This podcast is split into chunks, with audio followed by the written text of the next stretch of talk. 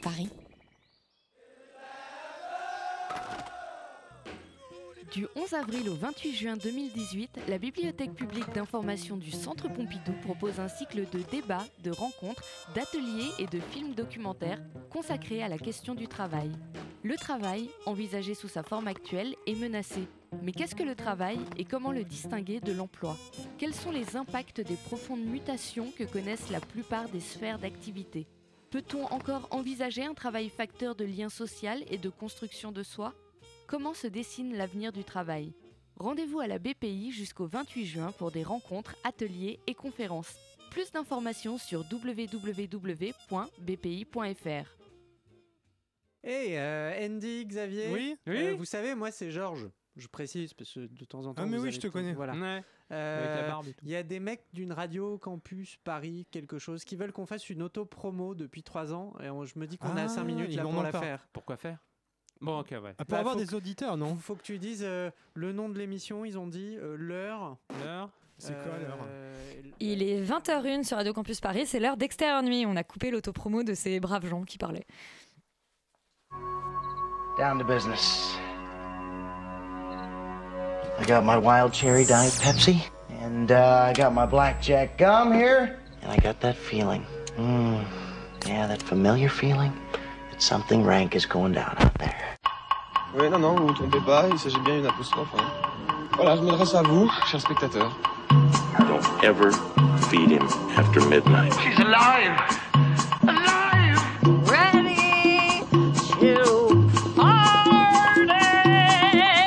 I'm sorry, Dave. I'm afraid I can't do that. I'm a man! Well, nobody's perfect.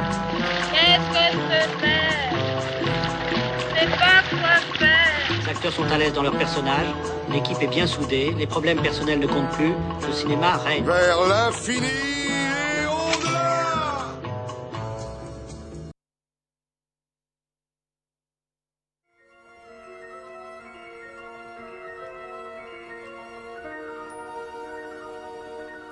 Oui, je crée l'illusion, nous sommes tous à Cannes. Non, malheureusement, nous ne sommes pas tous à Cannes, mais nous avons quand même deux chroniqueuses, euh, Léa et Sophie, qui y sont, et Yuri qui a la chance d'y être allée. Euh, vous l'aurez compris, ça va être une, émission spéciale Cannes. Euh, le premier volet, il y en aura un deuxième la semaine prochaine, où on commentera évidemment le, palmarès.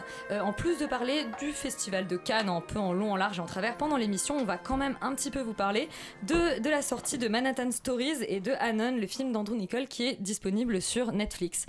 Mais on va commencer d'abord évidemment avec les breaking news. Breaking news. Enfin, je dis les breaking news, c'est surtout le box-office. Laurent, tout le monde n'est pas à Cannes. Euh, Qu'est-ce qui s'est passé en salle cette semaine Eh ben, le box-office de la semaine, ça commence par Avengers Infinity War contre euh, pas du tout toute attente, euh, qui fait 767 000 entrées ce- cette grimpe, semaine, grimpe, ce qui est quand grimpe, même euh, assez costaud pour un cumul de 4 millions 3. on est vraiment sur une belle réussite pour le dernier Marvel, Qu'on avait plutôt aimé ici. On avait avait un bon gâteau tarte à la crème. qui était plutôt pas mal et qui est peut-être un des Marvel les plus débiles qu'on ait vu depuis un moment, mais enfin Mais qui, un Marvel qui se débile, laisse. c'est euh, souvent, un bon Marvel, c'est un Marvel qui se laisse regarder, qui est suivi euh, de relativement loin quand même, même de très loin par Everybody Knows, euh, le dernier film d'Asghar Farhadi, qui fait euh, 391 000 entrées cette semaine. euh, Et qui ce nous qui- avait laissé plutôt mitigé la Mais c'est semaine assez impressionnant quand même, presque 400 000 entrées pour un film comme oui, ça, c'est parce assez que énorme. parce qu'il y a des acteurs, parce que c'est Farhadi, parce que c'est Cannes. Moi, ça m'étonne pas tant que ça. Bah, moi, ça m'est, enfin, un score comme ça. Euh, oui, non, mais si c'est que ça, un film espagnol, euh, tout ça, tout ça, enfin, ça a Par un l'air. réalisateur iranien. Ouais, non, mais c'est quand même. Moi, je trouve ça assez étonnant. Enfin, je, j'aurais pas euh, euh, attendu autant. Ah, c'est une belle performance, Ouais. C'est vrai que c'est plutôt une belle performance parce qu'elle est suivie d'assez loin par notre chouchou de la semaine dernière qui est Rampage hors de contrôle, Oh. qui fait Oh, oui. 255 000 entrées cette semaine. Mais Dwayne aurait-il perdu son mojo? Eh ben non, je pense que c'est vraiment pas trop de la faute de Dwayne en fait que le film ne fait que une troisième place qui est quand même loin d'être loin d'être négligeable. Euh, mais c'est sa deuxième semaine seulement. C'est déjà c'est seulement sa deuxième semaine en fait. Il entre sur le Ah, podium d'ailleurs pour sa deuxième semaine et il dégage Taxi 5 qui est quatrième du coup avec 251 000 qui le suit de près. Euh, entrée cette semaine. Euh, voilà, il n'y a pas grand chose d'autre à raconter. On va. On va peut-être parler du coup de ce qui s'est passé Voilà. aujourd'hui en salle, le qui s'est 14h de Paris, les sorties de la semaine. Exactement. Euh, si j'arrive à retrouver mes données, mes fiches, voilà, parce qu'on travaille sur des fiches, on est des professionnels chez Extérieur Nuit. Ça commence un peu sans surprise par Deadpool 2, mais qui fait un score très impressionnant de 3558 entrées. Et on vous en pour parlera 24 avec copies. Beaucoup d'amour la semaine prochaine, Euh, j'imagine. donc une moyenne par copie de 148, on est sur des, euh, sur des niveaux très élevés. Probablement aussi parce qu'il y a eu des, des- des petites avant-premières euh, qui sont passées à droite à gauche. Euh, qui est suivi d'assez loin par En Guerre, qui fait 1071 entrées cette semaine pour 23 copies, donc une moyenne de 47 qui est pas négligeable Pour du le tout. nouveau Stéphane Brisé qui est donc Euh, en- en- enfin qui est à Cannes et dont on va vous parler ce soir. Exactement. Et enfin, en trois, sur la troisième place, on a Tad et le secret du roi Midas, euh, qui Dont fait on va pas vous parler. dont on va pas vous parler parce qu'on nous sommes peut-être un peu vieux pour tout ça, qui fait 428 entrées pour 13 copies, donc une moyenne de 33, ce qui est vraiment pas mal. Euh, malheureusement, j'ai pas de truc rigolo Il n'y a pas de aujourd'hui. perdant de la semaine. Il y, a- il y a des perdants, mais ils sont pas si ridicules. euh, ils ont pas de, ils ont pas de titre marrant. Donc, euh, Oh. donc voilà. C'est vraiment une semaine très sérieuse et trop de- professionnelle. voilà, j'ai pas de truc vraiment rigolo à dire aujourd'hui, malheureusement. Et ben on espère que celles qui vivent des choses rigolotes, très rigolotes, euh, c'est Léa et Sophie, euh, qui sont un peu nos envoyés euh, très spéciales à Cannes. On va tout de suite euh, écouter dans cette espèce de faux duplex euh, ce qu'elles ont, euh, à nous raconter sur, sur le festival.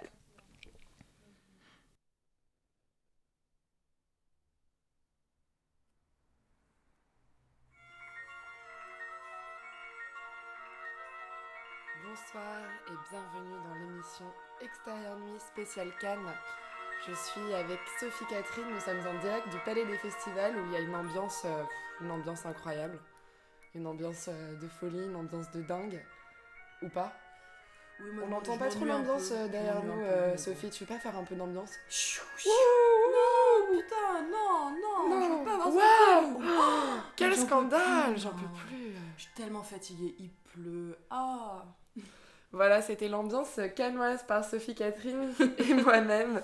Euh, on va tout de suite vous parler du film de Stéphane Brisé, En guerre.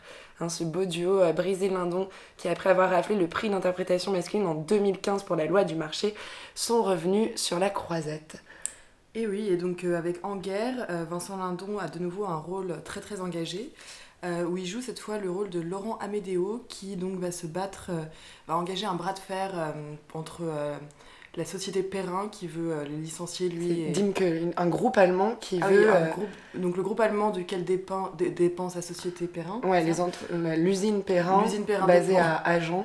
Voilà, dépend donc de cette société allemande qui veut fermer, qui veut fermer la, la société malgré une promesse faite euh, qui- qu'ils auraient au moins 5 ans de, de salaire.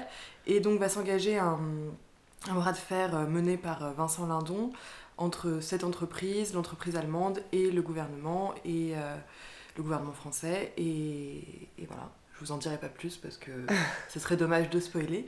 Et c'est un très très beau film qui offre à Vincent Lindon de nouveau un rôle absolument stupéfiant de d'homme engagé dans un genre de documentaire, euh, documentaire plutôt euh, très très très glaçant et saisissant. Et c'est un vrai, pour moi, vraiment un, un vrai tour de force et un brûlot politique. Même si aussi il y a quelques longueurs quand même, parce que enfin, il fallait oser de pas, bon, filmer comme ça des réunions syndicales, des, des, parce que c'est beaucoup, c'est énormément, c'est quasiment que des réunions. Il y a très peu de, de, scènes qui se passent en dehors des réunions syndicales ou des réunions avec le gouvernement. Et, mais c'est vraiment, moi j'ai trouvé ça vraiment, il y a quelques longueurs, mais c'est vraiment euh, saisissant et glaçant et c'est vraiment très pertinent dans la société euh, aujourd'hui, dans notre euh, contexte social contemporain en France aussi. Et je pense que c'est un vrai film. Oui, c'est un- un film qui fait s'inscrit, sa euh, place là maintenant aujourd'hui, d'autant plus dans la sélection officielle et, et j'espère vraiment qu'il va repartir avec. euh, je verrai bien un prix du jury. Et Ouais, vraiment un grand prix du jury. On vous parlera de nos pronostics Oui. euh, à la fin de, euh, de cette petite émission spéciale Cannes. Ouais, c'est un... Ce film euh, en guerre, c'est un peu comme lire du Kierkegaard. Tu sais que c'est important, mais tout de même, il y a des moments où c'est franchement chiant. hein. Euh, on peut pas le cacher. C'est un, un film euh, important. C'est un film qui s'inscrit euh, vraiment très bien dans l'époque et dans ce qu'on est en train de vivre en ce moment euh, à l'ère Macron avec euh, la grève des cheminots. Euh, mais ça crie, ça s'engueule, ça donne forcément un peu mal à la tête. C'est des réunions de la CGT. hein. On avait critiqué euh, 120 BPM l'an dernier pour le côté très. les réunions, les, assemblées générales d'Act ce côté parfois un peu, pénible dans la mise en scène. Là, on a un peu la même chez Brisé. Et justement, l'ultra-réalisme de Brisé est rompu par des sortes d'inserts journalistiques qui sonnent faux, pour moi en tout cas, je trouve, et qui nous font quitter euh, l'émotion. C'est un, film vraiment très émouvant, avec une fin euh, très forte. Et, euh, et malgré cette fin très forte, moi je trouve que le film s'ouvre sur un- un- une sorte de. Alors le film sur une sorte de faux reportage BFM TV, comme si Brisé voulait nous dire voilà, je vous préviens, on va être dans le réel. Pour les deux prochaines heures, on va être dans le réel. Mais finalement, c'est ça le cinéma. C'est montrer le réel, le réel de la vie ou de l'émotion. Et on n'a pas besoin d'en faire des tonnes comme ça. On a compris. Clairement, on a compris. On a compris qu'il veut nous raconter une sorte d'histoire vraie, qu'il veut nous raconter un fait divers qu'on a lu dans les journaux, qu'on a vu à la télévision, dont on a déjà entendu parler. Il veut nous montrer de l'intérieur, ce fait divers. Ou en tout cas, cette, histoire-là, qui, pourrait être une histoire vraie. Euh, et malgré cette écriture très forte, des personnages très vrais avec des jeux d'acteurs sublimes, euh, on tombe dans une mise en scène finalement un peu classique, très déjà vue. Et, euh, et parfois, euh, il nous fait quand même un peu décrocher. Donc pour moi, c'est un, film un peu en, demi-teinte. Je pense que c'est un film important, que c'est génial que ce film soit sur la croisette cette année, soit en compétition officielle. Je pense en effet qu'il repartira avec, avec quelques hommages. Mais je, je trouve quand même que c'est un film où on se fait un peu chier. Il y a quand même des moments...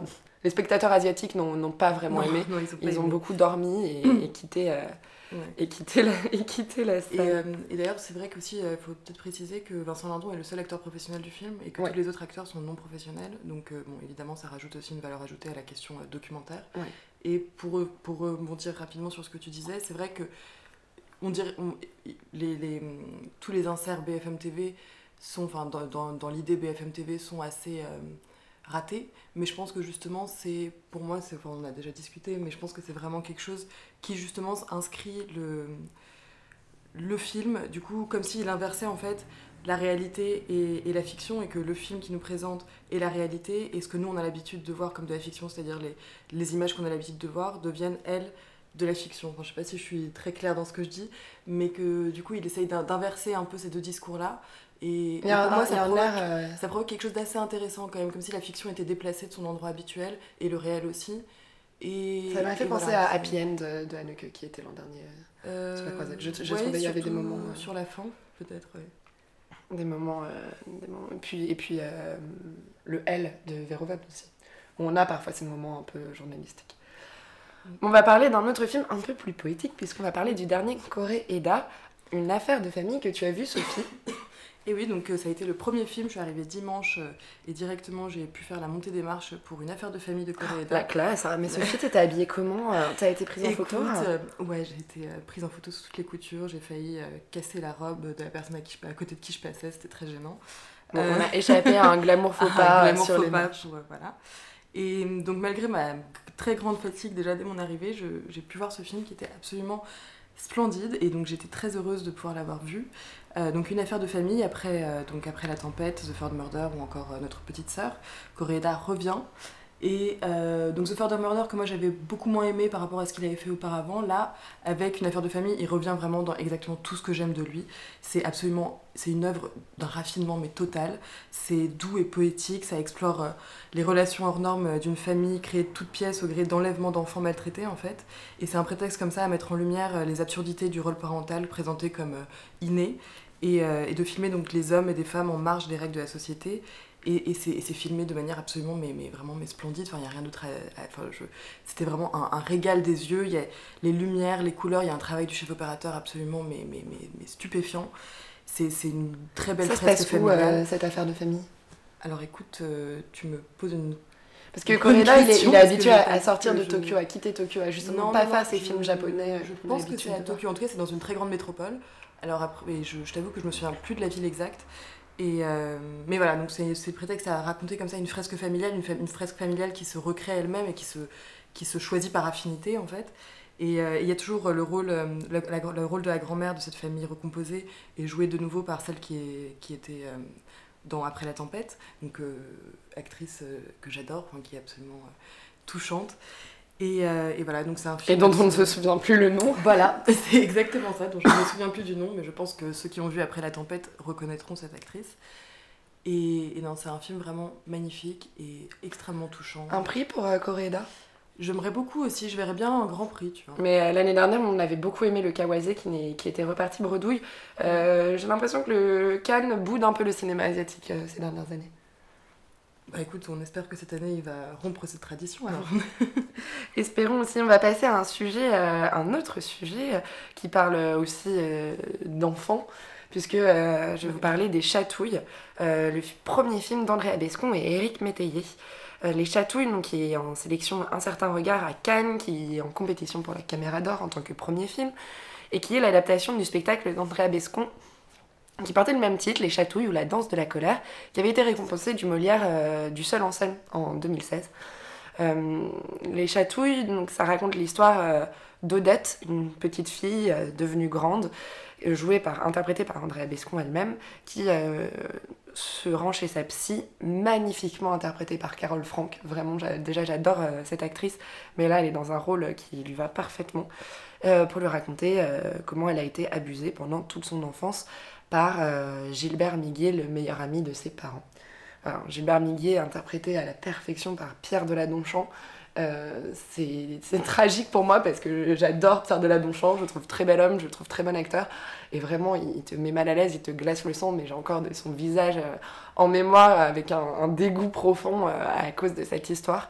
On retrouve aussi dans le film bien sûr Karine Viard et Clovis Cornillac qui jouent les parents d'Andrea Bescon. Karine Viard qui a dans un rôle absolument euh, incroyable, d'une justesse, euh, justesse terrible, et surtout qu'elle interprète une mère qui, euh, qui refuse d'admettre la vérité et qui, qui pense pas forcément qu'à sa fille, qui pense à toutes les conséquences que cette histoire va avoir, qui, qui joue une mère qui, voilà, qui, qui ne veut pas admettre qu'elle n'a pas vu euh, ces agressions sexuelles pendant toutes ces années.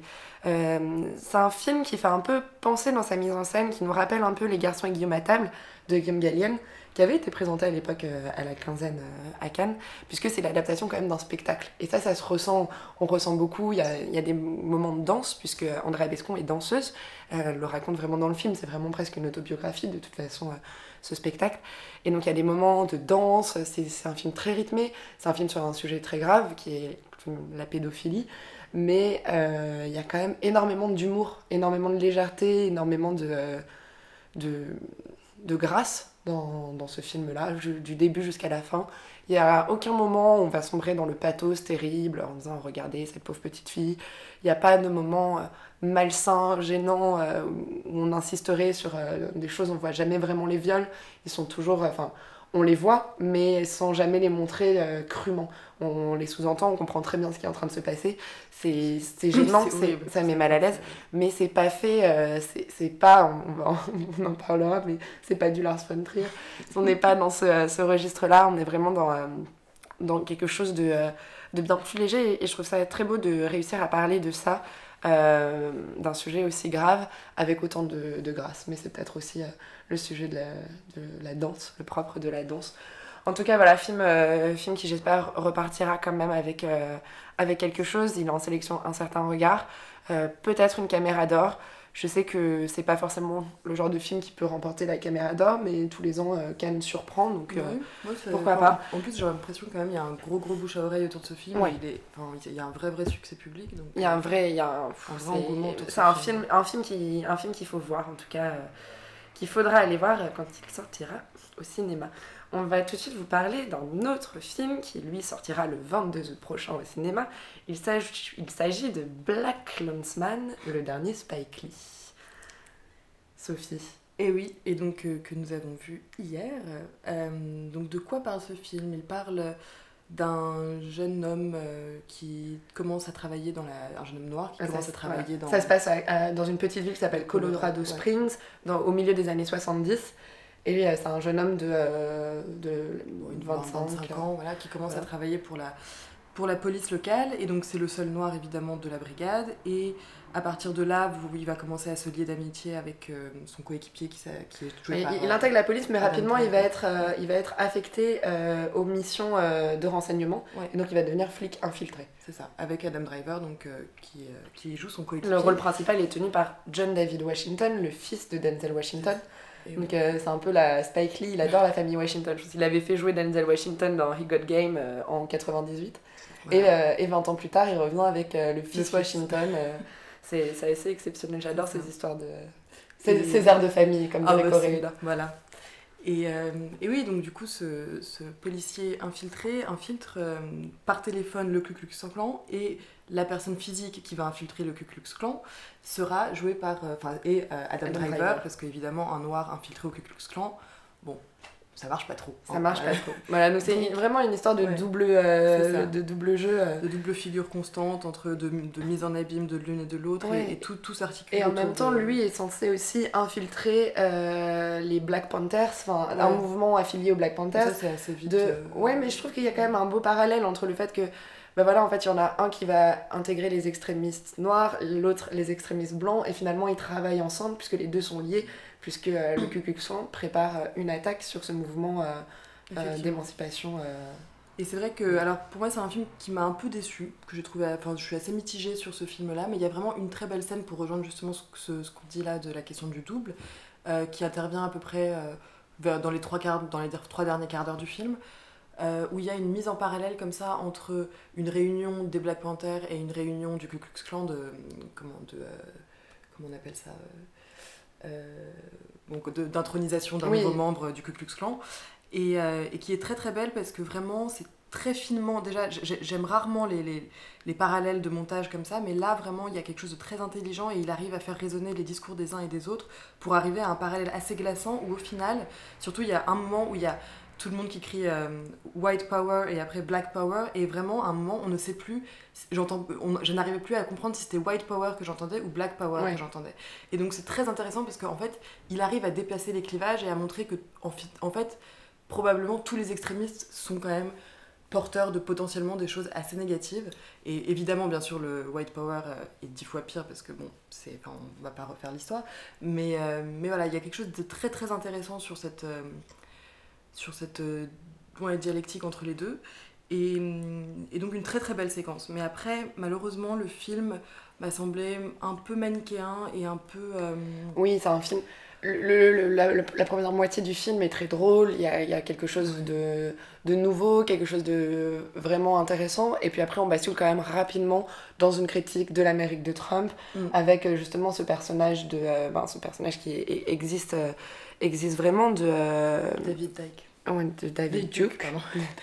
de David Duke euh, et un discours du chef de la police qui dit mais enfin les gens vont voter enfin en fait ces, ces personnes-là vont un jour seront à la Maison Blanche Mm. et euh, le racisme un jour sera à la Maison Blanche et le personnage de Ron Stalford donc le donc euh, John David Washington qui répond mais non mais c'est pas possible et le capitaine de la police qui dit mais, mais ouvre les yeux Mm. comment tu peux être aussi aveugle sur ce qui est en train de se passer? Et en fait toute la fin du film est en effet une grosse critique de l'Amérique de Trump le film se termine avec des images d'archives de la tuerie de, euh, Charlottesville. de Charlottesville euh, qui, est- qui est arrivé cet été, enfin l'été dernier. Ouais. Et c'est des images extrêmement choquantes. extrêmement choquantes, euh, vraiment des, enfin, c'est des images filmées à l'iPhone, euh, de genre des images qu'on peut Ouais. retrouver sur internet, des manifestations euh, de nazis, des événements de Charlottesville où la voiture a foncé dans... ouais, ça, Voilà, on voit vraiment la voiture qui fonce dans la foule. On voit des Euh, photogrammes, des choses. Ouais, c'est vraiment, c'est- euh, très très lourd. Et c'est vrai que c'est une fin de film qui détonne un peu avec le reste où on se dit ok il nous a raconté tout ça pour euh, Mm. finalement nous forcer à avoir des images que nous c'est peut-être interdit de regarder.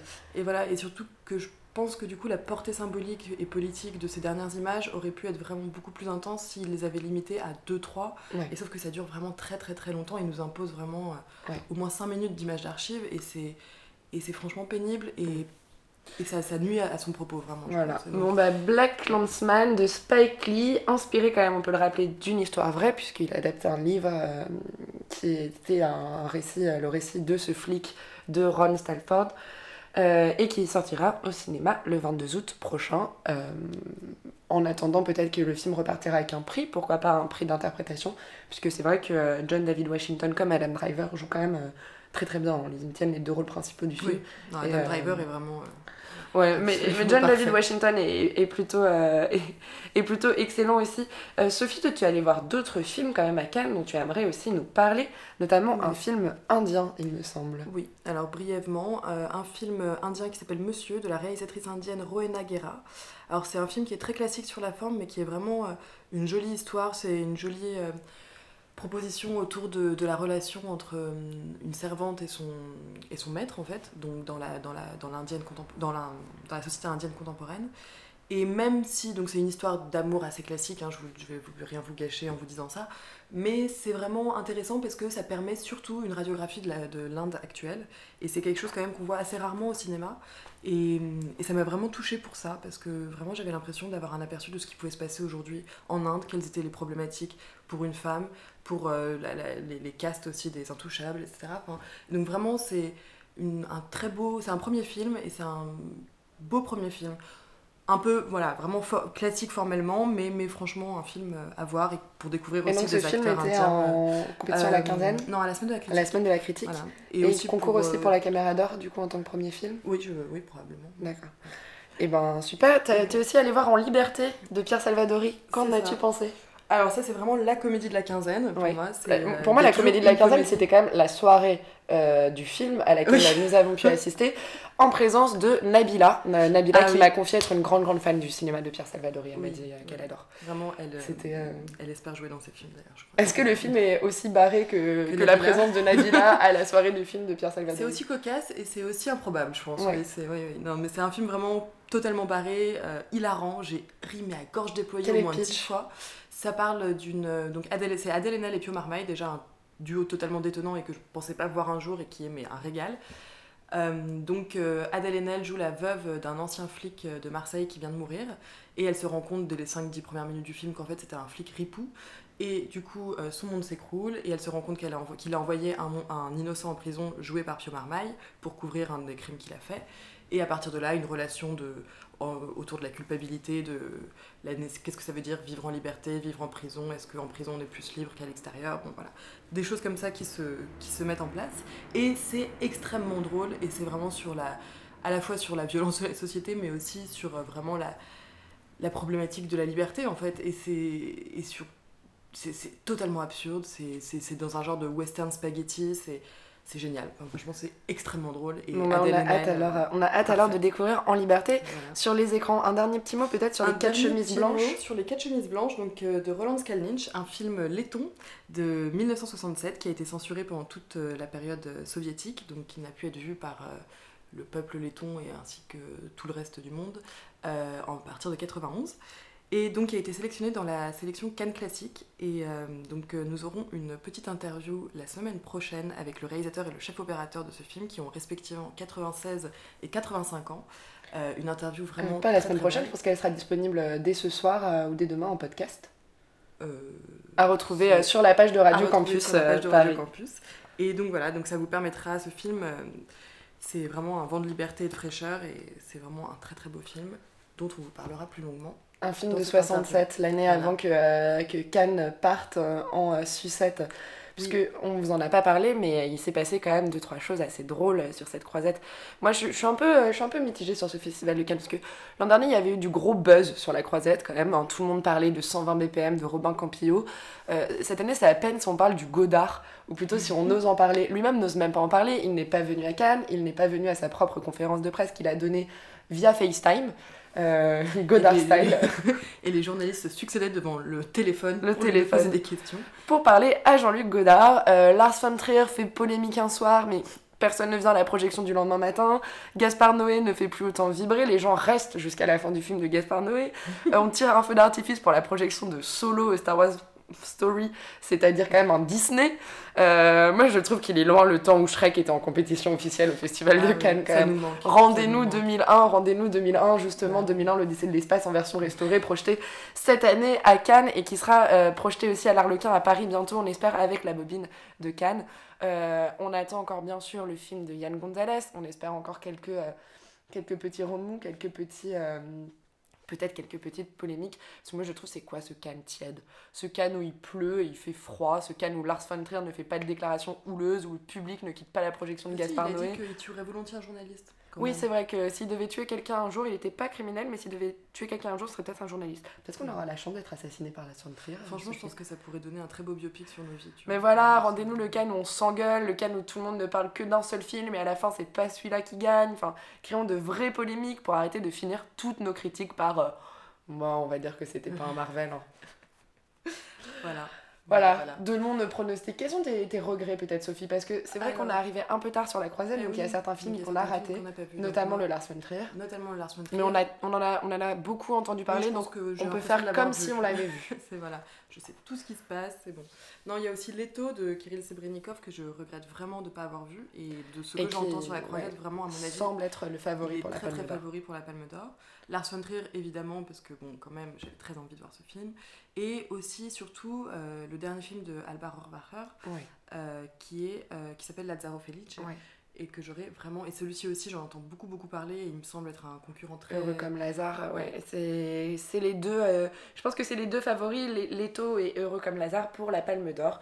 Euh, deux films que nous n'avons pas vus, mais nous vous ferons croire que nous les avons vus la semaine prochaine, une fois que nous aurons recueilli tous les avis de tous les autres journalistes présents sur la croisette.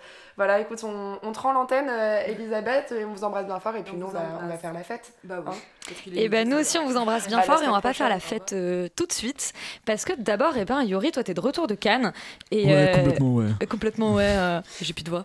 On a fait une émission à Faune hein, d'ailleurs l'année dernière là je trouve qu'elles ont une voix plutôt pas mal mais c'est parce qu'elles sont pas arrivées il y a si longtemps.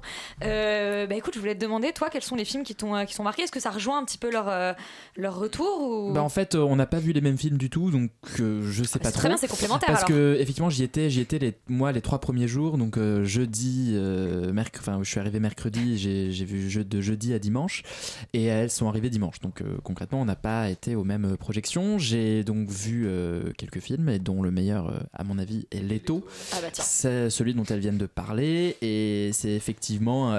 Enfin, pour moi, le film le plus inventif formellement, le plus intéressant sur le fond, euh, c'est donc l'histoire d'un groupe de rock plus ou moins. euh, Est-ce qu'on peut parler de groupe de rock? C'est un peu compliqué. C'est en, euh, en Union soviétique dans- au début des années 80, D'accord. mais cette espèce de scène un peu underground.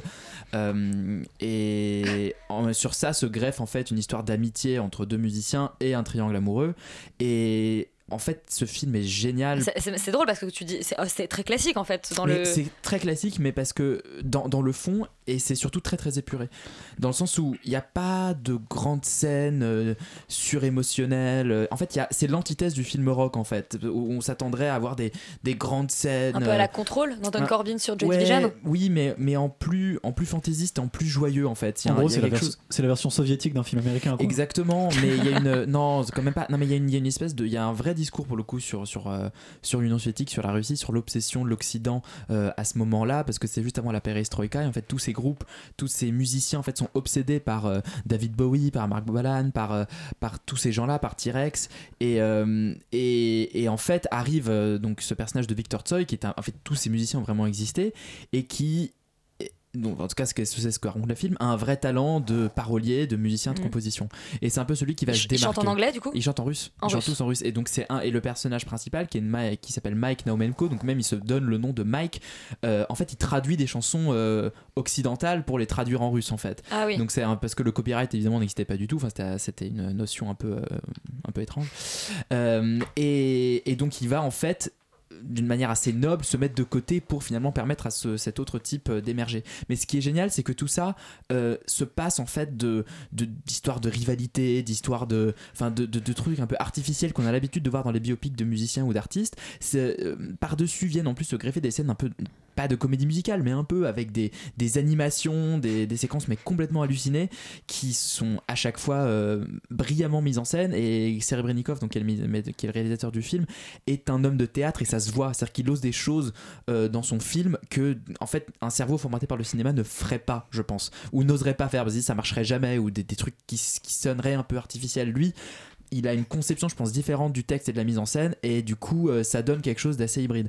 Et euh, moi, enfin, c'est vraiment un film euh, pour le- que j'ai trouvé touchant, euh, très en- vraiment Qui est hyper, pas en salle, par contre. On qui peut est pas en le voir en salle. On peut aller le voir vendredi pour ceux qui sont à Paris euh, à 16h45 au Gaumont Opéra. C'est la seule séance avant euh, décembre, donc c'est un petit peu compliqué.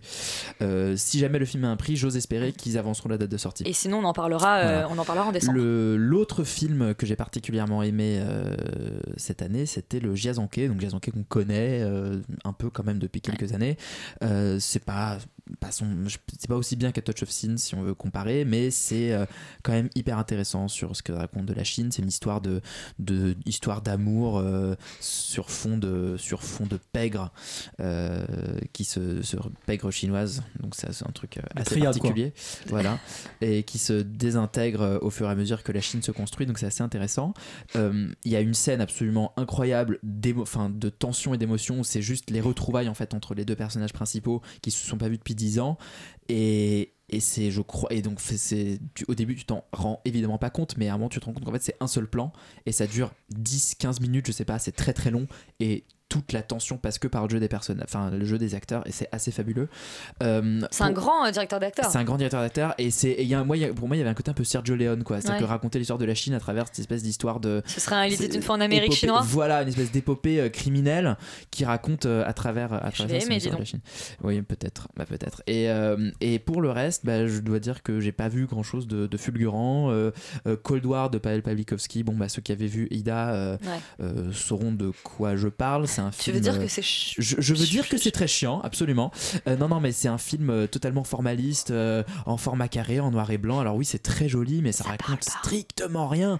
Bah oui, mais ça parle de pas grand-chose, euh, effectivement. Alors le début est assez intéressant. C'est l'histoire d'un musicien qui va euh, essayer euh, de, de monter une espèce de groupe euh, de chansons populaires polonaises à la- au sortir de la guerre. Donc il y a une espèce de reconstruction de l'identité polonaise à ce moment-là.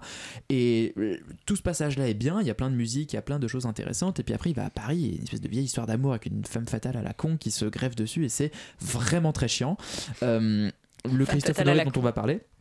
euh, tout de suite et qu'ai-je vu d'autre Euh, Un truc très mauvais peut-être? Non j'ai non il y avait j'ai rien vu de proprement scandaleux Il y avait- pas Tommy Wiseau à il y avait Cannes. pas Tommy Wiseau à Cannes Malheureusement. L'ouverture de la semaine avec le, le film de Paul Dano? non j'ai pas j'ai raté le film de Paul Dano il y avait trop de monde comme j'ai raté le Romain Gavras également parce qu'il y avait trop de monde Deux films qui ont été euh, très bien reçus. très très bien reçu. Donc c'est voilà moi j'ai vu 6 ou 7 films de la sélection officielle pour le coup. Ah et j'ai vu un film coréen qui s'appelle Gong Jack The Spy Gone North qui est euh, assez marrant mais il faut réviser son petit euh, son petit livre d'histoire de des deux Corées de, depuis les dernières euh, 20 années parce que on comprend rien. C'est un, une histoire de en fait c'est une histoire d'espionnage euh, sur un mec qui va en fait infiltrer la Corée du Nord euh, euh, rencontrer Kim Jong Il enfin cette espèce de histoire vraie assez hallucinante mais euh, en fait ça aurait mérité une série parce que C'est plus malin que l'interview. C'est beaucoup plus malin que l'interview. Les acteurs, non mais la, la réalisation est très bien, un peu classique, mais très bien.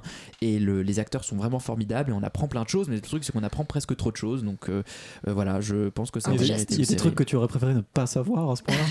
Mais non, parce qu'en fait, quand parce que tu, as, quand, tu, as, faire quand tu enlever as et de- 15 informations à la seconde, c'est un peu compliqué de faire le tri. quoi. C'est un, peu Il Divo, mais euh, où il y a, où la, quand tu connais pas la politique italienne des années 70, t'es un peu paumé. un peu- c'est un peu le même genre, c'est un peu le même genre. Mais sauf que là, on est dans un dans une histoire, enfin pour le coup passionnante parce que c'est une histoire d'agent double entre la Corée du Nord et la Corée du Sud. Et en fait, ça te montre, te, ça te montre un- une, image de la Corée du Nord que tu connais pas parce que pour toi, c'est une espèce de petit pays complètement fermé. Et finalement, tu te rends compte qu'il y a du commerce avec la Chine, il y a du commerce avec le Japon, il y a de la contrebande. Enfin, il y a énormément de, choses qui se passent entre la Corée du Nord et le monde que qu'on ignore complètement. Il y a un personnage qui est euh, euh, en gros le chef, enfin en Corée du Nord, le chef du, euh, de l'économie capitaliste. Donc c'est le seul mec qui en gros a, étudié le, capitalisme et le libéralisme Corée du Nord.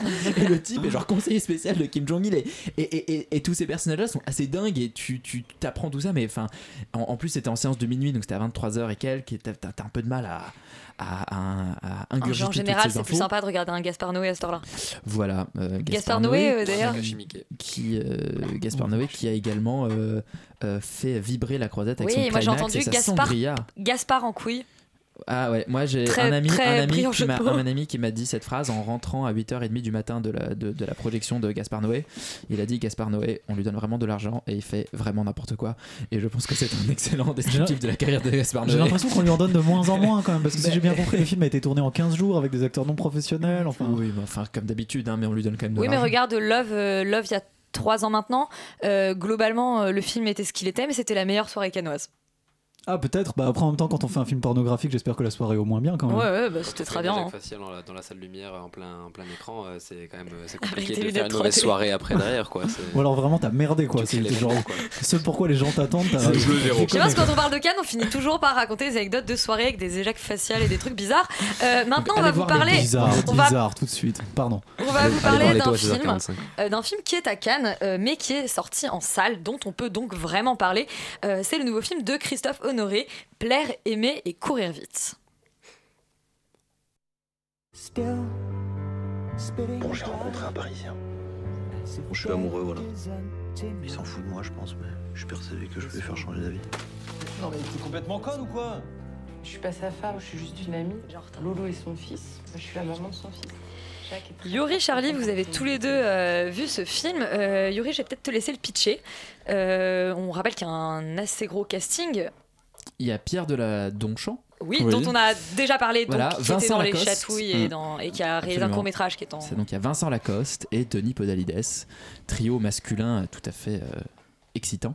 Euh, Ouais. C'est donc l'histoire de Pierre de la Donchamp. Surtout surtout Surtout de la- C'est Pierre de la Pierre de la Donchamp qui joue un écrivain euh, qui est malade du sida au début des années 90. Il a un fils, euh, il est un peu blasé de la life et euh, il rencontre Vincent Lacoste, jeune étudiant dynamique, plein Arthur. de vie, qui s'appelle Le Arthur. breton. Oh oui.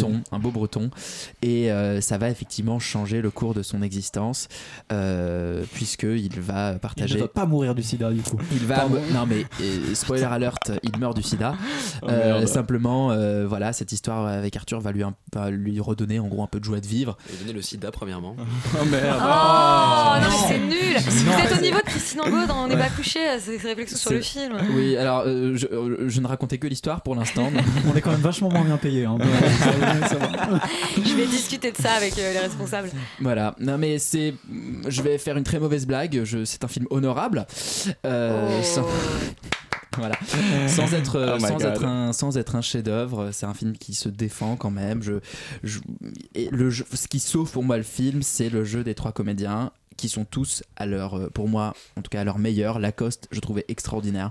Il fait donc, il fait du Vincent Lacoste, mais je trouve qu'il gagne à cette, enfin, il ajoute à cette nonchalance et à cette espèce de, comment dire, ouais, je, je vais pas chercher d'autres mots pendant trois heures, mais C'est très compliqué. Tu dis Vincent Lacoste, les gens comprennent. Ouais, ça- bah, il ajoute à son jeu un peu nonchalant une espèce de profondeur dramatique qu'il a pas d'habitude ouais. et, et ça enfin pour moi ça, ça il a vraiment passé un cap dans ce film ou en tout cas euh, le travail C'était avec déjà un peu amorcé avec, euh, avec Hippocrate et, et Oui, même un peu Victoria. Dans, euh, dans Hippocrate, il joue juste un mec un peu paumé. Enfin, il fait, il a, il a pas cette. Là, il a vraiment une, une profondeur, vraiment. euh, Bah, il montre, il peut jouer autre chose quoi. voilà, petit- et surtout que par, par- justement par rapport à la maladie, ce- face à la maladie, face à la mort, lui il joue ce, ce type qui se laisse pas abattre en fait, qui fait tout le temps des blagues, qui est tout le temps marrant, alors que tu sens que finalement ça le rend très triste et qu'il est très affecté. Et donc il a vraiment. Podalides c'est exceptionnel, bah, c'est un- enfin, on le dit à chaque fois qu'il fait un film presque, mais il est dans un, il est dans, il est lui aussi dans un jeu euh, euh, très retenu, très touchant, et de la Nonchamp qui encore une fois là euh, joue au début un mec complètement imbuvable, insupportable euh, avec tout le monde et qui au fur et à mesure du film se dévoile. Euh, le problème du film pour moi principal c'est qu'il est surécrit et qu'il est trop long, vraiment 2h12 pour raconter Ouais. cette histo- histoire, c'est un peu problématique. Je vais pas faire mon, ma Christine Angot, mais c'est vrai que le télescopage avec euh, 120 battements par minute pour certaines scènes du Je dis film. que c'est Angot, mais c'est peut-être. euh, c'est Peut-être mais bon, dans, les, dans, dans les deux, dans, dans- dans les deux cas, c'est pas. C'est la même personne. Non mais c'est pas tiré par les cheveux parce qu'il y a une parce qu'il y a une euh, il y a quelques scènes qui répondent quand même clairement 120 battements par minute. Je vais pas euh, enfin la scène de la baignoire avec Marco Mhm. notamment son ancien amant qui est vraiment euh, mourant du sida et voilà ça rappelle euh, vraiment une scène de 120 battements et même euh, toute cette référence à Act Up à un moment dans le film qui est je pense vraiment là aussi pour dire attention je ne fais pas du 120 battements Non, mais en Donc, fait, euh, c'est des- c'est- finalement, c'est des cinéastes de la même génération qui racontent qui, la qui même chose. racontent leur, leur, leur jeunesse.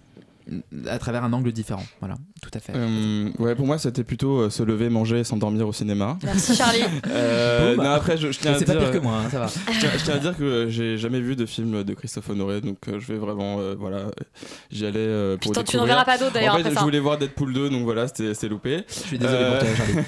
non, en fait, faute, je le truc, c'est que bon bah, c'est pour moi encore un film qui s'inscrit dans la, la, la problématique de fumer des clopes euh, autour d'une table Il et paraît de, que ça fume des beaucoup, frigos ouais. en slip. Non, là, il fume des clopes en slip. C'est fume des clopes en slip, Nouveau, nouvel Est-ce qu'ils effet. ouvrent des frigos en slip Est-ce qu'ils Bah, non, s'engueulent il y a- dans- qu'ils trop- s'engueulent il y a dans des des frigos, cuisines Est-ce qu'il y a des engueulades dans des cuisines Il y a des engu- oui, il y a des non, il y a des, il y a des Dans une scènes de danse dans des cuisines, Ah. il y a des engueulades dans des baignoires. c'est c'est beaucoup de scènes dans les baignoires. donc. Euh, c'est un peu le format euh, Cannes Télérama Fémis, euh, voilà, où on regarde des gens se faire chier pendant deux heures.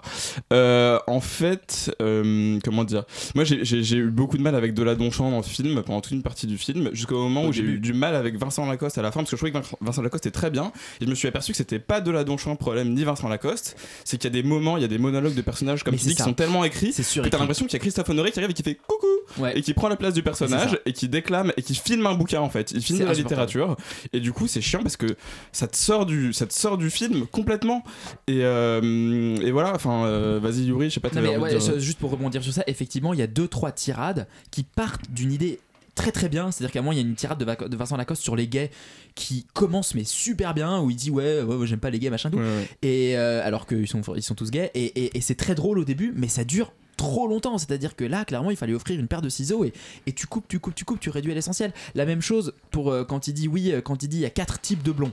Euh, c'est une idée géniale. C'est-à-dire que la, la tirade pourrait être très très drôle, très légère, très piquante. Ouais, et, puis ça marche pas du tout. C'est trop dommage. La tirade est long. stylée et puis même, je trouve que c'est- ça marche pas du tout dans même dans le jeu d'acteur et tout. C'est c'est trop dommage. Et en fait, euh, c'est ça qui est problématique, c'est que tu peux pas avoir tous tes personnages qui parlent de la même manière quand ils Ouais. font des petites. euh, C'est-à-dire que chaque personnage doit avoir son charme. Chaque personnage dans son attitude a son charme et il peut parler de ce qu'il pense de la vie, mais il faut qu'il le fasse à sa manière. Et du coup, quand tous les personnages sont les mêmes quand ils en parlent, c'est- c'est- ça marche pas en fait. C'est étonnant parce que là-dessus, Honoré disait qu'en fait, euh, enfin, c'était une remarque que lui faisaient certains journalistes et il expliquait qu'en enfin, ils en arrivaient à cette conclusion-là. Il était pas, enfin, il était plutôt d'accord. Il disait qu'en fait, ces trois personnages-là, c'était, c'était le même personnage à trois âges différents de sa vie. Donc, d'une certaine manière, peut-être que c'est volontaire le fait qu'ils parlent euh, tous de Oui, la même mais manière. ça marche pas en fait. Euh, Enfin, moi je trouve que ça ne marche pas et c'est dommage parce qu'en fait, de la Donchamp, il y a des scènes où. euh, Pardon D'autant qu'on ne parle pas forcément de la même manière à différents âges de sa vie. Exactement. donc Et, euh, Bon, écoute, euh, Et puis, et d'ailleurs, euh. Paul Aliès a pas tant de, il a pas de monologue quasiment. En non, fait, mais, il- mais lui, c'est- je, je trouve que c'est le personnage presque le plus intéressant parce Ouais. que. Parce qu'il il parle est- pas du coup. Non, mais il est un peu extérieur, c'est un peu un loser. Euh, c'est un personnage qui, qui, qui dénote vraiment de, de cette, de- dans cette histoire d'amour et qui, qui pour Et le qui, coup, qui est marrant, très est bien touchant campé. et voilà. qui, est, enfin, qui est- qui est vraiment cool. Mais du coup, de, de la Donchamp, là où j'ai vu que finalement c'était pas sa faute, c'est toute la toute l'intrigue avec Marco, donc son, Ouais. son pote qui a le Ouais, sida et qui est sur le- que je trouve très très belle. Et un truc que je trouve très très beau aussi, c'est euh, les relations de, compliquées entre deux adultes par le regard d'un enfant, par le regard de son fils. Et je trouve que ces moments sont magnifiques et c'est dommage qu'ils soient euh, si rares euh, dans le film. Donc voilà. Après, je pense qu'il y a un truc que, bah, comme on, on parlait tout à l'heure sur Christophe Honoré, qu'il a peut-être essayé de vouloir en donner quelque chose de quotidien et de normal à cette relation. Euh, et je trouve que c'est ce qui, ce qui est dommage, c'est que ça, ça, tu peux pas l'empêcher d'être. Enfin, t'es pas obligé de ne pas la rendre magique en fait. C'est c'est ce qui manque dans, dans, dans ce que j'ai ressenti du film. C'est cette petite magie qui fait que cette relation elle est incroyable pour le personnage. On comprend qu'elle l'est parce que la fin est faite de telle manière. Il y a un côté un peu mélo où on comprend que ça a été beau pour lui cette histoire d'amour, mais il faut que moi je le ressente aussi en tant que spectateur. En fait, il faut pas juste que tu me dises ah bah en fait c'était magique, tiens, c'est cool. Donc, euh, donc voilà, je- c'est dommage parce que le plus beau moment euh, du film pour moi c'est euh, une chanson d'Anne Sylvestre euh, que le personnage écoute dans sa musique. Ouais. Et en fait, euh, si je trouve ça, j'ai versé une larme et c'est pas à cause du film, ça veut dire que j'aurais pu entendre la chanson en dehors du film, mais j'aurais versé la même larme en fait. Parce que moi, quand il y a du Céline Dion dans un Dolan, je, je, je veux dire, ou dans euh, Deadpool. ou d'un ou d'un coup, je suis heureuse. Oui, c'est ça, dans la bande-annonce de Deadpool 2. Euh, je suis heureuse parce que c'est Céline Dion et pas parce que c'est euh, Deadpool ou Xavier Dolan. Ah là là, c'est beau. Tu veux que je t'offre un CD pour ton anniversaire? C'est bientôt. Je pense que je les ai déjà tous. Mmh. Oui, c'est très bientôt. Alors, euh, eh ben, écoutez, ok, donc euh, pas un, pas un grand cru euh, de Christophe Honoré. Euh, Est-ce qu'il y a déjà eu des grands crus de...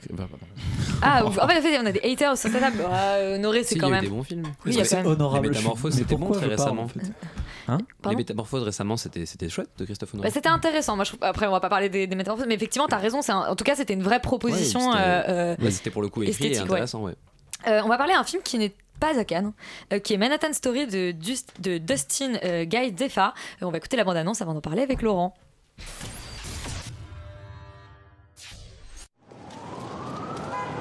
How long have you lived in New York? Three years. Cool. Uh, you? Eight. You may have lots of money. All Hey, Wendy, what's up? Nothing. Laurent, tu étais à Manhattan donc cet après-midi. J'étais euh, presque à Manhattan, mais j'étais dans un cinéma. euh, Le qui casse donc, tout, du coup- tout le mythe quoi. Non mais, que ce soit- non, mais c'était peut-être un cinéma qui était à Manhattan, moi j'en sais rien. Je je- je- au bout d'un moment, quand j'étais dedans, je peux pas savoir ce qui s'est passé.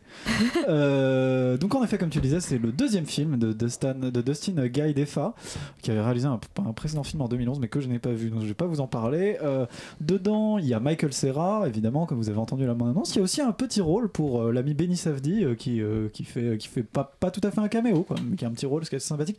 C'est un film un peu choral, il y a beaucoup, il y a beaucoup de personnages. Euh, et qui raconte en fait une espèce de d'étein- destins qui sont plus ou moins croisés entre des personnages qui sont euh, qui ont des points plus ou moins communs, c'est pas forcément très très clair. Euh, C'est plus ou moins intéressant. c'est un film. Bah, en fait, en fait, tout d'abord, c'est quand même un film d'atmosphère plutôt et qui est relativement sympathique.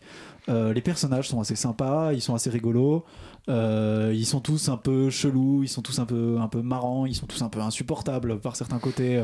Ils ont ils et on raconte un peu leurs petites histoires, un peu sous sous forme de petites nouvelles en gros euh, qui s'entrecroisent euh, et qui sont des histoires qui sont pour le coup plus ou moins bien bouclées plus ou moins construites plus ou moins bien construites euh, et en fait, bah, du coup, comme tu disais, c'est plus ou moins bien. C'est-à-dire que ça raconte pas grand-chose. Malheureusement, au final, l'histoire est globalement un peu naze. Il n'y en a aucun qui arrive vraiment à, à s'en sortir. Il y a, globalement ouais, 3-4 histoires. Celle euh, du comment on suit bah, Michael Serra qui bosse pour un journal local de bas de gamme qui suit des enquêtes policières euh, sordides. Et donc euh, voilà comment est-ce que ces mecs essaient de récupérer des infos un peu à l'arrache. Et donc, euh, et le destin d'un, comment dire, d'un, vieux réparateur de montres qui est mêlé à cette histoire. On suit euh, par ailleurs un fan de jazz qui, euh, qui, qui comment dire, qui veut, enfin, qui part acheter un vinyle. de jazz rare et de son pote qui vient plus ou moins de se faire lourder et qui dort sur son canapé qui est totalement dépressif et euh, on suit la troisième histoire, oui si je dis pas de bêtises, c'est celle d'une jeune adolescente complètement dépressive qui aime pas, enfin pas vraiment dépressive, mais enfin qui est globalement pas très contente de la vie et qui euh, Comme et qui traîne- et qui traîne avec sa meilleure pote euh, et, et qui est genre une qui est une adolescente genre hyper comment dire hyper intense qui qui est hyper intello un peu qui est d'ailleurs peut-être le personnage le plus abusé finalement du film euh, parce que dans l'absolu euh, ce genre de personnage n'existe pas à part dans la tête des gens qui sont clairement beaucoup trop vieux pour être des adolescents. Euh, donc en fait voilà tout ça n'a pas vraiment de ligne directrice c'est pas hyper intéressant mais ça a un charme. Ça a une espèce de charme pas désagréable de, ces espèces, avec ces espèces de petits personnages avec, avec New York avec tous ces trucs là la bande son est pas mal c'est plutôt pas mal réalisé. Même s'il y a quand même un petit problème c'est la raison pour laquelle j'étais pas tout à fait à Manhattan c'est que j'ai du mal à croire que Manhattan soit un lieu qui soit aussi vide et tranquille. On a l'impression d'une une petite ville tranquille avec des petites, des petites vies de quartier etc moi je connais pas très bien Manhattan. Clairement ça m'a pas fait penser pas à Manhattan. tu non je veux dire euh, voilà euh, à la rigueur dans le fond de- du Queens ou de Brooklyn ça peut être un peu comme ça. Mais là vraiment euh, on a l'impression que tout est très calme et que Mais, tout le monde va oui, très bien. mais quand tu racontes, ça, ça me fait penser à un film qui est sorti l'année dernière qui s'appelle Brooklyn Village et qui racontait aussi Air Sax. Euh, plein, de, plein de destins croisés euh, comme ça euh, à Brooklyn. Et quand on parle, ça fait un peu écho à ça. Eh ben écoute, je ne l'ai pas vu. Euh, je ne l'ai pas vu, mais c'est bien possible parce que vu le titre qui est globalement quasiment le même, euh, ça peut être. euh, Mais alors là, ça- au marketing, ils se sont cassés la tête. Je me dis, je me dis que. euh, ouais, voilà, ils se sont dit ah non, mais Stories. Stories, Ouais. pas Village. Et Manhattan Euh, n'est pas Brooklyn euh, cette fois. Bientôt le Queen State. Et donc voilà. enfin, en gros, vous Les avez. légendes du Queens. Vous avez un peu. Vous avez un peu. euh, non, parce que rien à voir avec l'élite de Brooklyn. L'élite de Brooklyn qui est plutôt un bon film. Plutôt pas mal. Et, euh, Les filles Brooklyn tout court qui est vraiment une daube. Le Brooklyn Togo qui est beau, bah, ça, je- avec Sir Sharon. Mais, euh, et, euh, et donc voilà, Nouveau Enfant, en gros, c'est une espèce de sous Woody Allen, euh, gentillet, mais qui n'a pas beaucoup d'intérêt, quoi.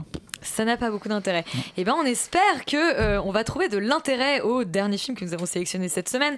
Euh, c'est Anon d'Andrew Nicole. Andrew Nicole évidemment qu'on connaît euh, pour pour Gattaca, Lord of War. Enfin, je cite Lord of War, mais en fait surtout pour ses, euh, films de science-fiction, euh, dont Time Out, qui est son dernier film de science-fiction, puisqu'ensuite il a fait un film, euh, un film qui parlait pas du tout de ça. On va écouter la bande-annonce. Le film est disponible sur Netflix. Last night, when I was chasing her, that's where it starts. What I see changes. The stairs stretch. It's an optical illusion.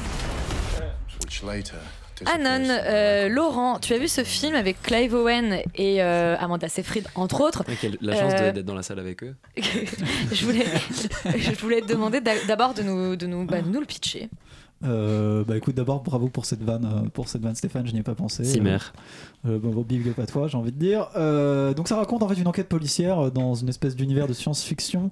À la Euh, Black Mirror. Un peu à la Black Mirror où tout le monde en fait est totalement en permanence connecté à un réseau global euh, type internet et, euh, et tout ce que les gens voient est enregistré en permanence euh, voilà par les autorités et donc on peut naviguer etc Et on a des données sur de les gens. monde- voilà et on vit dans une espèce de monde en permanence en réalité augmentée en fait donc tout ce que les gens voient euh, dépend aussi ils ont ils ont des informations dans tous les sens des On sait des ton âge, etc. Quand tu achètes quelque chose, euh, on et de évidemment, euh, par-dessus tout ça, il y a des espèces de hackers qui peuvent entrer dans la tête des gens et modifier ce qu'ils voient et modifier leurs souvenirs et tout. C'est génial. On est sur un pitch qui est assez classique. Oui, euh, t'oublies quand même qu'il y a une histoire de serial killer dans cette histoire. Bah oui, c'est une histoire d'enquête policière sur un serial killer, oui. Qui, n'est- voilà, qui n'est enregistré nulle part. Donc Qui on n'a aucune donnée. nulle part, mais c'est pas la seule personne qui sont enregistrée. Oui, oui, effectivement. D'ailleurs, c'est une des grosses faiblesses. Ouais. Bon, bref, on va. on- Donc ça, c'est le pitch. Voilà, ça c'est le pitch. Clive Owen joue donc cet enquêteur. Cet enquêteur et Amanda Seyfried jouent cette hackeuse. En gros, et bon, je vais pas trop spoiler le truc, même si au final euh, c'est très très vite cramé, mais euh, l'un dans l'autre, l'un dans l'autre, c'est elle qu'on soupçonne des meurtres, etc., etc. Euh, bon, globalement, Ouais, on s'en fout de l'histoire à ce point-là en fait. que je euh, bah, je fais un jet. je vais en parler un tout petit peu après. Moi, ce que je peux en dire, c'est que je trouve ça très beau. Je trouve que c'est un film qui est très joli, très bien réalisé, très joli plan, euh, très belle euh, production design. ça fait beaucoup parle. penser à Gataka. Euh, enfin, bienvenue à Gataka. C'est esthétiquement, c'est très beau. Il y a un vrai univers visuel euh, qui est très intéressant. Où en gros, il y a, comme c'est dans un monde où tout le monde a une espèce d'ordinateur en permanence dans la tête, il n'y a pas d'ordinateur, par exemple. Et ça, c'est assez amusant. Euh, genre, on les, quand on les voit dans des réunions, ils discutent autour de table. Enfin, il y a, Et ce qui est fascinant, effectivement, c'est que je trouve que c'est la première fois c'est la première fois qu'on voit ça. que Netflix fait un film qui est réfléchi pour être regardé sur un ordinateur. Où on n'a pas la sensation de se dire, en fait, ce serait mieux au cinéma, ou en fait, c'est Ouais. un téléfilm, etc. Là, le film est réfléchi pour être regardé sur un ordinateur et réfléchi au fait qu'il est fait pour être regardé sur un ordinateur. Il y a vraiment une. Enfin, vraiment, il est fait pour ce, pour médium-là. C'est possible, ouais. Je suis, c'est pas Ce que j'ai trouvé assez intelligent, même si je trouve que le, c'est, c'est- sa vision de la science-fiction, enfin les visuels sont effectivement très beaux, mais qu'en fait tu dis c'est Gataka et le problème c'est que le, le- le film a l'air d'avoir 20 ans en fait. Ouais, c'est Un un peu. Un peu, mais alors voilà, moi au-delà de, cet aspect, de cet aspect visuel, euh, je trouve qu'il y a des gros gros problèmes, euh, même dans l'univers dans le fond, où c'est pas très fouillé, ça va pas très très loin, tout l'espèce du des trucs des hackers, etc. C'est un peu léger, toute la manière dont travaille la police aussi, parce que forcément ça implique des trucs qui sont très importants, très différents de ce qu'on connaît. Alors c'est un peu développé, mais à mon avis clairement pas assez. Et surtout il y a un énorme problème de scénario, c'est-à-dire qu'on s'en fout. Quoi. Enfin en fait toute cette histoire est complètement flinguée. Il y a des Deus Ex Machina euh, qui sortent de nulle part dans tous les Moi j'ai sens. mis 3 heures à regarder un film d'une heure 30. Euh, Il n'y a aucune originalité. Enfin, c'est à se demander comment. Comment est-ce que des prods ont pu laisser passer un truc comme ça? C'est-à-dire que vraiment, l'histoire est hackés. confondante. Quoi. Oh. Leur cerveau, Oh, leur Leur cerveau cerveau a été hacké. a été hacké depuis- depuis longtemps par beaucoup de drogues, c'est ça, ça ça. que tu as envie de me dire? Non mais vraiment, c'est honteux quoi. De ce point de vue-là, euh, le, le- le scénario est catastrophique. Est-ce que c'est pas la pile oubliée de toutes les piles de scénarios Netflix qui se sont dit genre bon bah vas-y en fait et ben en fait, je me dis un peu ça, c'est-à-dire que les mecs se disent, en fait, c'est encore un des films Netflix où clairement le scénario est flingué. Ça me fait penser, ça m'a fait penser à ça. À, C'est les à nouveaux DVD. Direct DVD, euh, euh, euh, au Cloverfield Paradox, par exemple, c'est un, c'est un nouveau DTV, quoi, en fait, vraiment, Ouais, ouais. direct en vidéo, et c'est euh, et c'est pas très bien, quoi, Mm. en fait. C'est-à-dire qu'on mais- fait genre c'est Netflix, c'est hyper chic, et ben non, c'est un film qui est un peu faible et qui est vraiment pas très intéressant. C'est dommage parce qu'il partait sur des bonnes bases quand même. Je pense qu'on peut. Enfin, il n'y a ri- rien vraiment à ajouter à part dire que, quand même, Andrew Nicole, c'est le scénariste du Truman Show, c'est le réalisateur de Gattaca, c'est le réalisateur de Lord of War. Il y a du gros même- niveau, Et Lord of War qui est un film extrêmement scénarisé c'est un quoi. type- Enfin, C'est un type qui est pas un pochetron, et effectivement, là. Euh, il fait. Il est fait peut-être il- après, non, mais moi, il fait un travail. Après, non, il, a, il a fait aussi des Il est enfin, devenu. il est il Time il Out, il y avait un une super arène, une super promesse, et c'est très mauvais. C'est exactement ça. Et il y avait aussi Amanda Seyfried. Il y avait aussi Amanda et Justin Timberlake. Et Oh. on est dans un. Et, effectivement, ce qui, ce qui m'a effectivement frappé dans ce film, c'est que, alors que c'est censé être hyper contemporain euh, euh, et parler d'aujourd'hui, on a l'impression que ça a été pensé il y a 15 ans. Quoi. oui. Et que toutes les problématique. problématiques sont finalement déjà dépassées. Ah, mais il a 15 ans quoi. Je... veux dire. Ah. Il, est- il est daté Clive Bah, il, a plus, il a plus de 15 ans quand Ouais, même. c'est ça. genre. Oh, merde. Mais moi, je trouve ça. Justement, que Clive Owen, c'est un peu. Ça va. Ok. C'est- Je, je le sauve dans le film. Qui... Bon, euh, Clive Owen et Amanda Seyfried, ça marche bien. Moi, Ouais. moi ça me va. Même si clairement elle a Simplement, 20 ans de effectivement, lui. Donc ça Ouais. le bon, scénario, le scénario est d'une faiblesse absolument Mais abyssale. Est-ce qu'on peut pas finalement terminer par se poser la question? C'est-à-dire qu'effectivement on dit Netflix c'est très chic etc. Mais en fait Netflix que ce soit euh, euh, leur, euh, leur- leurs, uni- leurs unitaires en gros ou leurs séries, il y a toujours un peu ce problème, c'est-à-dire qu'en fait on considère que c'est c'est un peu le, pré- le premium ultime, alors qu'en réalité, euh, euh, les choses du vraiment, tiroir, voilà, hein. c'est-à-dire qu'en fait, les choses vraiment intéressantes ne se passent pas sur Netflix. Je pense que genre, je peux, ma carrière est terminée.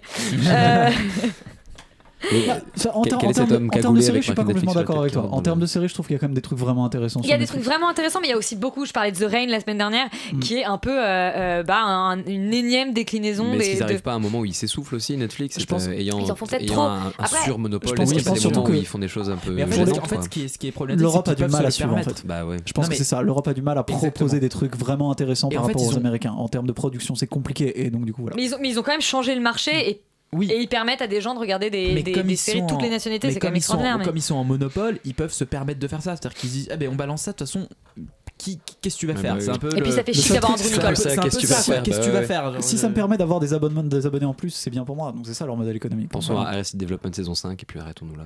Non, mais il y a plein de trucs super sur Netflix Ouais, en soi. hein. Mais c'est vrai qu'en termes de films, c'est très décevant. Eh, leurs films sont très souvent, enfin c'est ce qu'on se dit à chaque fois, c'est que leurs films sont très euh, décevants. même Oja, par exemple.